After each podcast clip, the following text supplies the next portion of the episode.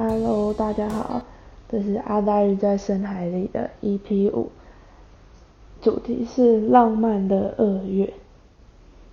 这其实不对，是二月的浪漫。这标题其实下的还蛮烂的，颜色上我也是选的粉红色，这其实是一个还蛮刻板印象的感觉。但是因为我自己在想二月适合什么词的时候，想了一下，就是。还是不免俗的跳出了情人节，还有大概就是过年，二月大概就是主要就是这两个活动，然后还有什么特色，大概是它比较短。那过年其实对很多人来讲都可能是一个大灾难，那为什么我后来还是会觉得它还是勉强可以符合浪漫呢？因为我觉得我们去遵守一种传统习俗，然后在很多方面我们选择守旧跟妥协。这其实也可以说是一种另类的浪漫情怀。同时，我们在呃度过过年这个很灾难式的亲情大考验之后，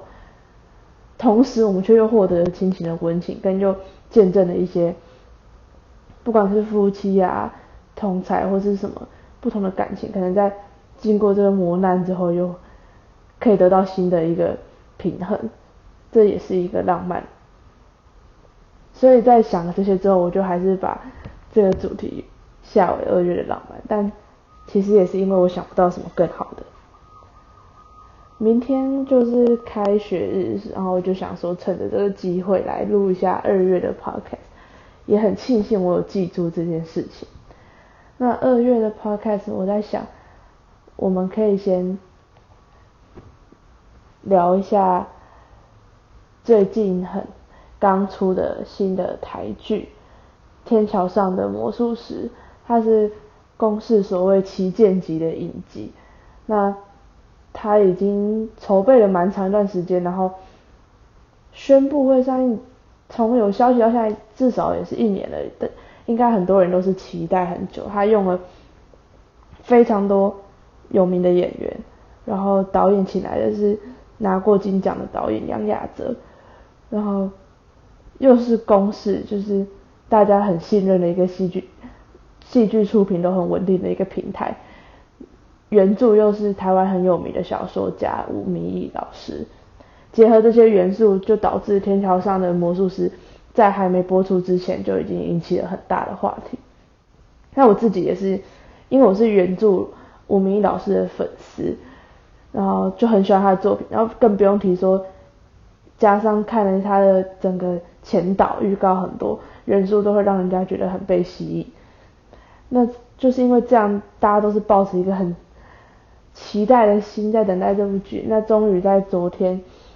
二月二十号，终于开可以在就是全网开播的第一、二集，公司有开播，然后 Netflix 上也可以看到。我自己个人是在 Netflix 上看第一集跟第二集的。我先小小说一下我目前的感想。那个时候在看预告的时候，我弟就跟我说他不太敢看这个片。那他的确是一部还算是有点沉重的电影，然后又是奇魔幻写实的类型。那在改编上，我觉得它是蛮难改编的作品。第一个是因为小说它是用一种短篇小说集的方式在呈现，它用跟同样的世界观，但是它每一个短片都是一个独立的故事。那他把这个元素，我目前看他的剧，他感觉是已经把它，让他把它串成一个一条线的感觉，至少目前看起来，前两集是这个趋势。那这就是一个蛮大幅度的跟动跟如何去把它串起来，是真的蛮难的。然后还有一个是，它有非常大量的小孩子的元素，所以在一二集中，我们看到它几乎有八成的剧情都是由小孩来演。那我不得不说，就是。台湾的小孩童星嘛，他们在演戏这方面有一个蛮共通的很大的问题是，不管是在《孤味》里面的小孩，近期的我想到是《孤味》，还有很多是各种剧情影视剧里面的台湾的小孩在演戏的时候，最大的问题是都很容易让人出戏，会让人家觉得说我知道这个小孩就是在演戏，然后你会称赞说，哎，不错了啦，这小孩还会这样演，可是。我会觉得其实不应该是这样，他应该是不应该让观众感觉到这小孩在演戏才对啊。那为什么会有这个问题？是我自己稍微看一下，我觉得是都是台词上，我们都可以看到台湾的剧里面的小孩都会讲出一些很生硬的台词，就是他完全不像是你家的弟弟妹妹会对你爸妈说出来的话。那我们也会看到他们有哭闹的情节或是什么，但是那个哭闹的方式也是非常的戏剧化，它变成一个很样板式的样子套上去，好像他就是固定的哭，固定的闹，然后他有时候会讲出一些看起来很深奥的话。我们都知道小孩的确是超乎有超乎我们想象的智慧跟智力，就是他们其实懂很多事情，但是讲话的方式不会变得那么文绉绉或是那么的。生硬，因为我连我们大人讲话都不一定会这样，这就是我觉得说影视剧里面台湾影视剧里面小孩让人非常出戏的一个原因。那这也是《天桥上的魔术师》我看到目前为止觉得最大的问题。另外就是我会觉得他有在刻意营造一种气氛，然后搭配特定的音乐，但是他那个气氛营造出来之后，好像有点多余，就是他没有好好的被解决。但是在呃美术设计上是完全没有问题的，它复刻了一个非常美丽的中华商场，然后也灌注了很多台式情怀在里面，这一点是还不错的。然后也可以看出它会是一个蛮庞大的的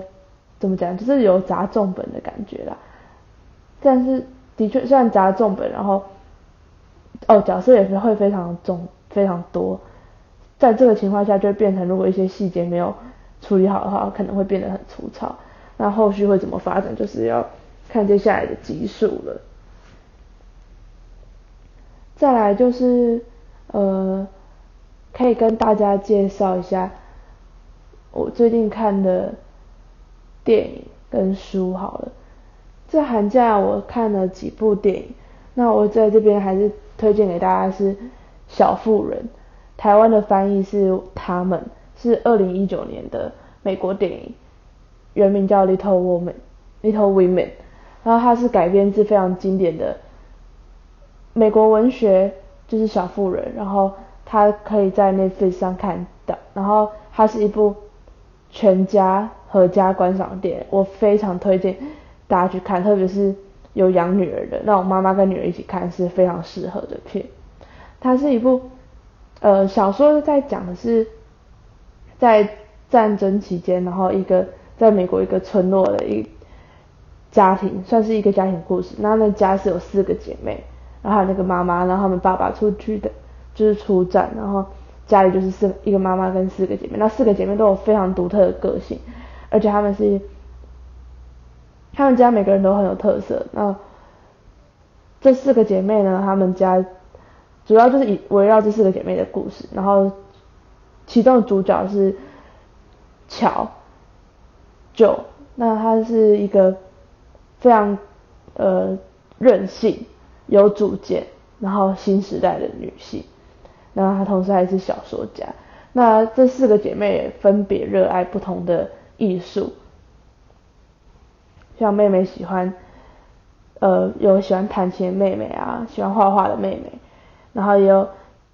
乔是小说家嘛，然后他的大姐非常擅长演戏，是很明亮的一个角色。像这样，他们四个人分别喜欢不同的艺术，然后个性也都不太一样，都有不同追求不同的梦想。那就是，呃，很多人会觉得小妇人是一个女性主义上的。画蛮画时代的一个作品，那我也认为他的确是，而且他的女性主义呈现的非常的温和，而且是他比较像是可以引起大家生活中的共鸣，而且那种共鸣不会是太过于刻意的悲惨或是什么，他是反而是很温馨，整部片是以一个温馨跟平时的方式在进行，然后我们也会看到他们不同角色就是。他们找出了各自在那个时代里面完成他们想要做的事的方法，这也是蛮难能可贵的。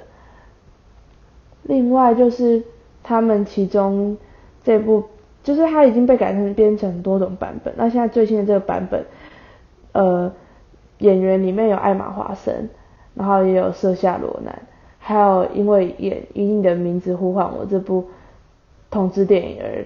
大红的提摩西夏美夏勒梅。就是这些角色，就是这些演员都非常的优秀，然后也让这个电影也是蛮受瞩目。那他也有入围非常多二零二零年的奥斯卡奖，最后是得到了服装设计。那这部片也把美国乡村美学表现的到一个极致吧，就是你在看的时候，你会蛮向往那种生活，然后也会感觉到那个漂亮的裙子啊、摆设啊，都是。呃，不华丽，而且不花俏，不俗艳，但是很吸睛，然后很细腻的。那呃，他们这部电影啊，我觉得讲的其实是一个成长，然后故事的精彩啊，它就是它没有我们想象中好像很磅礴的一个发展，但是它就是讲的，嗯。非常有趣，只能这样讲，很烂的形容，但是真的是只能用有趣来形容。然后他们就是透，反正他们大概透过呈现不同女性在那个时期成长的价值观，然后去凸显他们之间的羁绊还有感情，很温馨。然后就只能说很适合，很推荐大家就是跟着家人一起看。然后整部片都是暖色调，只有在其中。嗯，妹妹过世之后，就出现了灰冷的色调，也不生硬，然后就是大家会非常容易入口。这就是我大概可以推荐给大家的电影了。再来就是和大家分享一下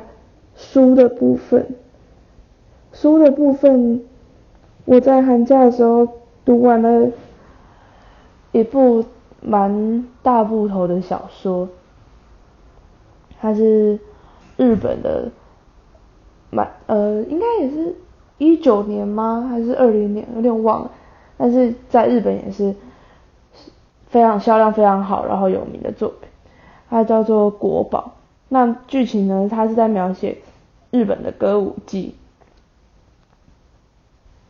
作家是吉田修一，吉田修一是拿过蛮多奖的小说家。那我以前没有读过他的作品，这次就是看着国宝就是非常红，然后就想说趁这个机会来拜读一下吉田修一的作品。同时还有就是被他那个简介吸引，因为他简介用了电影《霸王》，我非常喜欢的电影《霸王别姬》里面的一句话“不疯魔不成活”来写这部片，那就是。呃，我就被这个设定吸引，就会觉得说，哎，我的确看过中国人写戏子，但我还没有去看过日本人怎么写他们的戏子，也就是他们的歌舞伎。就因为这样，所以我就买了这部小说，然后在寒假的时候把它看完。那我觉得它是一个阅读起来相对吃力的书，不是说它用语很难或什么，也不是说它的可能文学性就是。太哲学结合太多哲学或是枯燥，不会，它非常的紧凑刺激，然后充满娱乐性。它里面的它的难阅读那种感觉，就像是现在的我去没办法去读《冰与火之歌》一样，因为它是有一个我们不熟悉的世界观，加上一堆里里口口的角色，这种情况就会被我列为。阅读起来比较吃力的作品，因为你要先熟悉那个世界观，跟了解他们那个时候可能是怎么样的文化背景，还有这是一个什么东西，然后你还要记起来那些角色的名字，或者那些角色之间，就是人跟人之间的爱恨情仇。这就是我对这种长篇小说最觉得疲乏的原因。那国宝这部作品就是不免一定就是具备这样的条件。所以你需要花一点力气去习惯那个节奏，习惯角色的，习惯那个文化背景之后，才有办法好好的阅读。那他叙述的是蛮磅礴的一个史诗。他讲了一个主角西九雄，算是从他小时候到他老年、中老年的一整段历史，是他他如何踏入歌舞伎这个世界，然后如何在歌舞伎这个世界登峰造极。呃，在故事刚开始的时候，我以为这本小说会是一个复仇大计，就是我以为他接下来会是展开一个复仇，因为他前面就是这应该是小小暴雷啦，他前面就是主角，他他的开头就是在于他的父亲被别人杀了，这样，然后他就是他们家就家道中落，所以他需要换一个地方，他就跑去别的地方当别人的养，就是寄寄居在。一个歌舞伎的旗下，所以才踏上歌舞伎之路。然后在读到这边的时候，我一直以为他接下来会有一个为父报仇的情节，结果完全不是如完全没有如我的预料。他是在探讨一个人跟艺术之间，你在追求艺术的同时，你是不是在进行某种层面上面是进行了恶魔的交易？因为你把你的一生都奉献给了艺术，然后艺术它是一个。没有停顿点的，没有终点，所以如果你真的，你越爱你越投入，你就是跌进那个深渊之中，然后没有办法脱离，然后你会就是对美的追求跟旁人到底怎么去判定他这样的状态幸不幸福？这本书就主要在丢出这些问题，然后也有去呃在除了主角喜九雄之外。有一个跟他相对应的角色，在这本书里面一样和他一起追求着歌舞伎的艺术，然后同样也成为一个很厉害的人物。但是两个人的经历的事情，他们的悲伤跟他们的改变都是不一样，包含他们演戏的方法都是不一样的。那我觉得这本书有趣，就是他将透过这样的方式去呈现出来。那还有就是。里面我很喜欢配角德次，他是一个，呃，感觉有点少一根筋，然后有点像丑角的一个设定在小说里面，但是我觉得他其实是一个很有智慧，然后很讨人喜欢的一个小孩，还可以就是他在所有女生之间应该是在里面的描写就是非常的有人缘，然后再来就是。他也会做出一些很好笑的事情，但是他是对主角最不离不弃的一个人。他从小到大就是跟定的主角，然后他为这个主角，他给了这个主角另类的守护。虽然很，其实有一大段时间他在他人他缺席了主角的一些部分，因为他想要，他也试图去追求他自己想追求的事情，但是他跟主角之间已经建立一个超越友情的一个。家人的关系，那我就对这样的角色非常的喜爱。如果有很多的时间想要看很长篇幅的作品的话，我就蛮推荐《色国宝》，但是我就是也要先声明，它是一个吃力的东西，吃力的书。这还有什么呢？我想一下，还有什么可以推的？先和大家聊聊天好了。这个学期就是我自己的选课是一个非常惨淡，然后明天开学之后我就必须进行一个加签的环节，就是跑一个跑不停的大地游戏。我现在光是用想的就觉得超级累的。那我就先跟大家说，祝大家开学加油。那在这个新的学期也要好好的努力，我们一起，就大家还是嗯，希望大家都可以上自己喜欢的课，然后再做自己喜欢的事，这是给大学生的话的。高中生的话就是，嗯，高二的话就好好玩，高三的话就是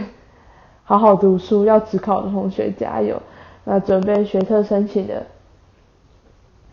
也要好好了解一下你到底想要读什么科系，不要就是上了大学后悔。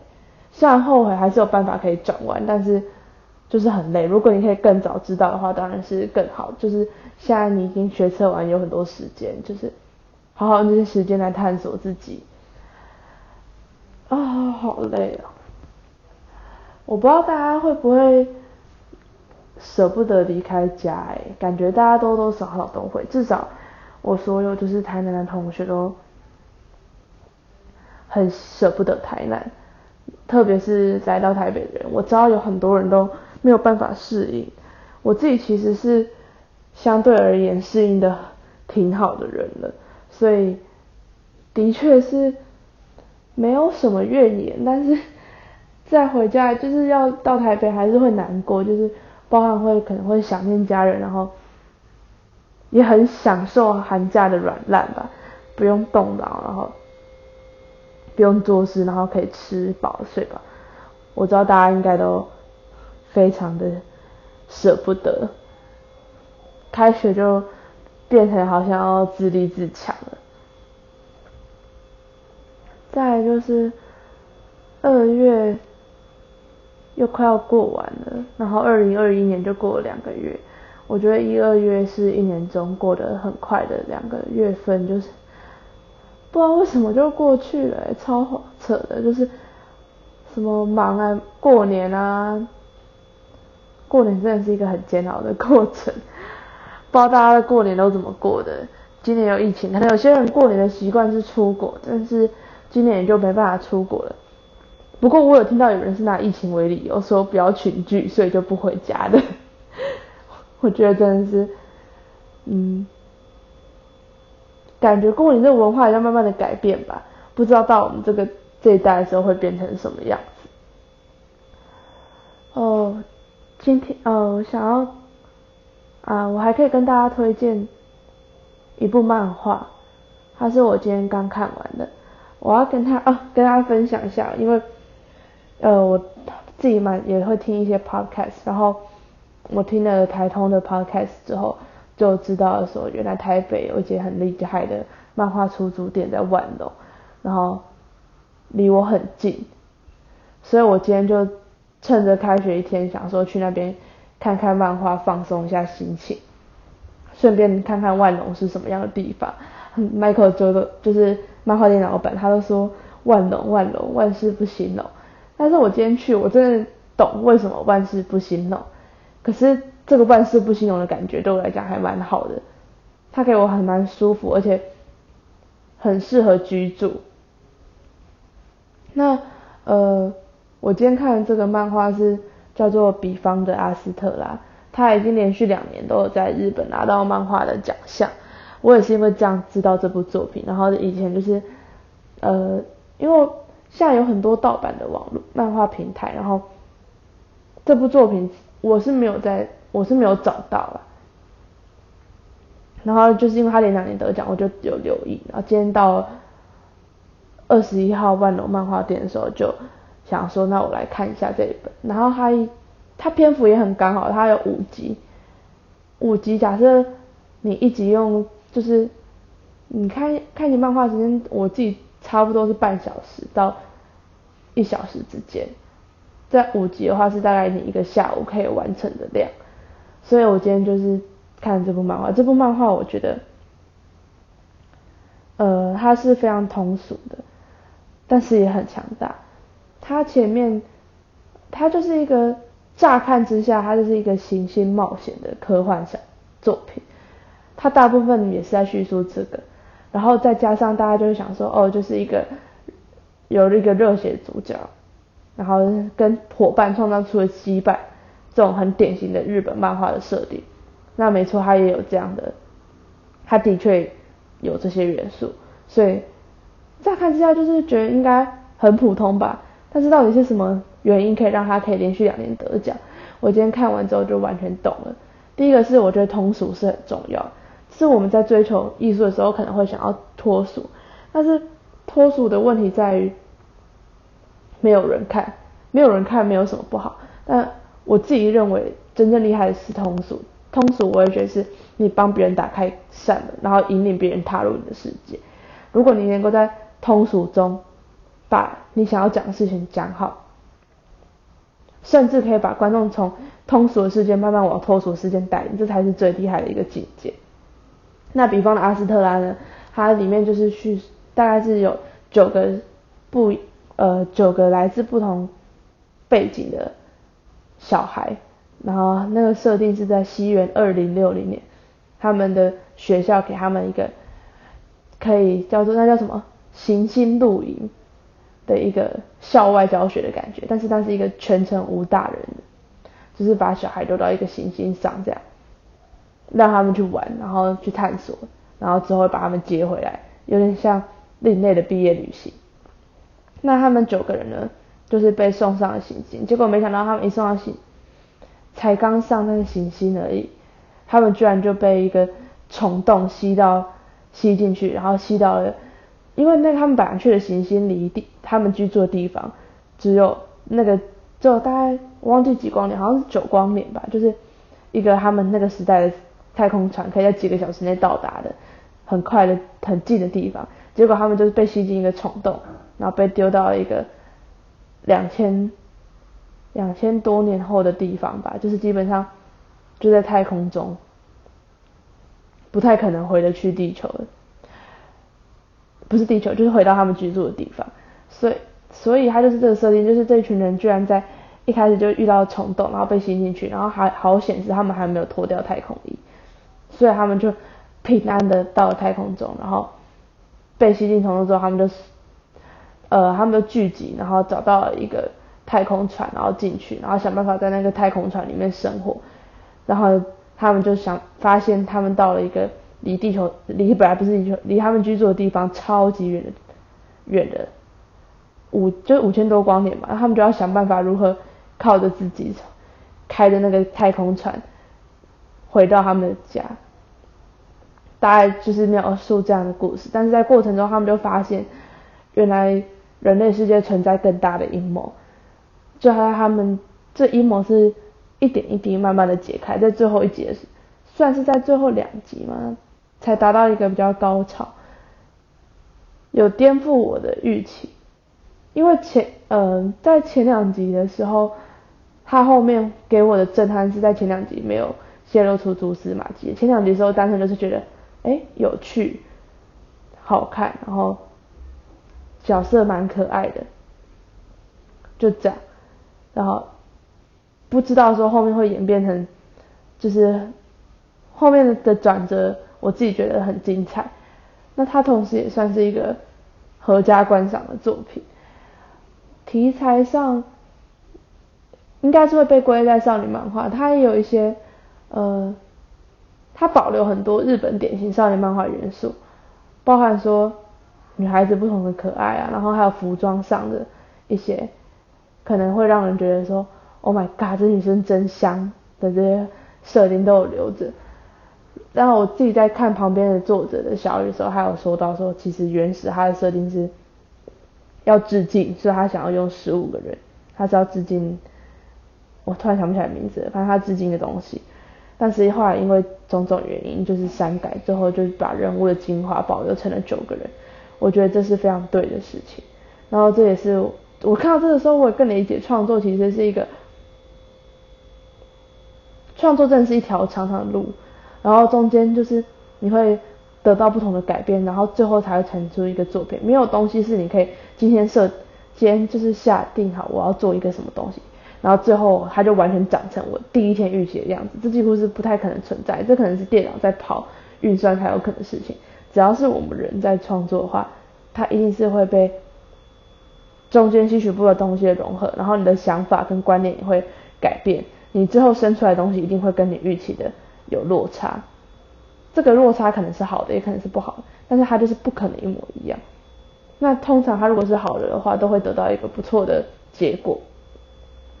这大概就是我可以推荐给大家的几个作品，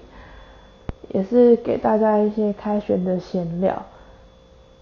这个寒假我还开始做什么事情呢？我想一下。哦，我也很浪漫的开始用了底片相机。底片相机是继承我爸的，所以对我来讲是没有成本，甚至里面的底片也有一些是来自我爸。我目前还没有在这件事情上面花到什么自己的私房钱，算是非常幸运的事情。然后，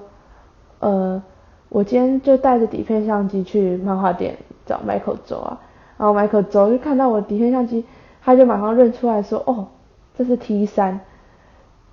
对我说也是在接触底片相机之后才知道，我那台 T 三是一台还不错的好货。然后也身边有一些朋友都有在玩底片，我觉得复古已经是现在的一种潮流了。我之前也在现在很红有一个新的社群软体叫做 Clubhouse 嘛，然后我也在上面有听到有人在讨论文庆为什么讨人厌，那也是一个非常有趣的题目，就是但是在这边就不多讲，这个讲下去可以讲个可能一个两一个小时两个小时都说不完。但里面就有提到，我就是觉得蛮有趣的是，呃，包含是底片相机，然后我最近还发现有一些人是卡带机的热爱热爱者，就是不用串流，不听串流音乐，只听卡带音乐，甚至不是 CD 跟黑胶，是卡带，就是也有一派的人是收藏卡带。那我想底片只是一种收藏，就是在这个不停更新的时代，还是很多人很念旧的吧。那我自己也是，我觉得我是很喜欢追随新潮流的人，但是同时又很念旧。那这种念旧会不会它其实也是追求潮流文化的一种？我其实也不知道。但我觉得就是喜欢自己喜欢的东西吧，大家喜欢自己喜欢的东西，这样就好了，也没有什么对错跟优劣。大概就是这样啦。今天的节目录了多久？半小时。差不多到这边告一个段落。那如果就是，其实我不知道我的节目到底有什么人在听啊？对，超烂的，真的是红不起来。但我应该就是会这样保持，这样录，慢慢的录下去。想听的就就听，然后也可以推荐给你的朋友。我希望我的录音品质跟讲话内容都有进步。就这样啦，谢谢大家，祝大家新年快乐，开学快乐。大家可以自己许下新年新希望哦，拜拜。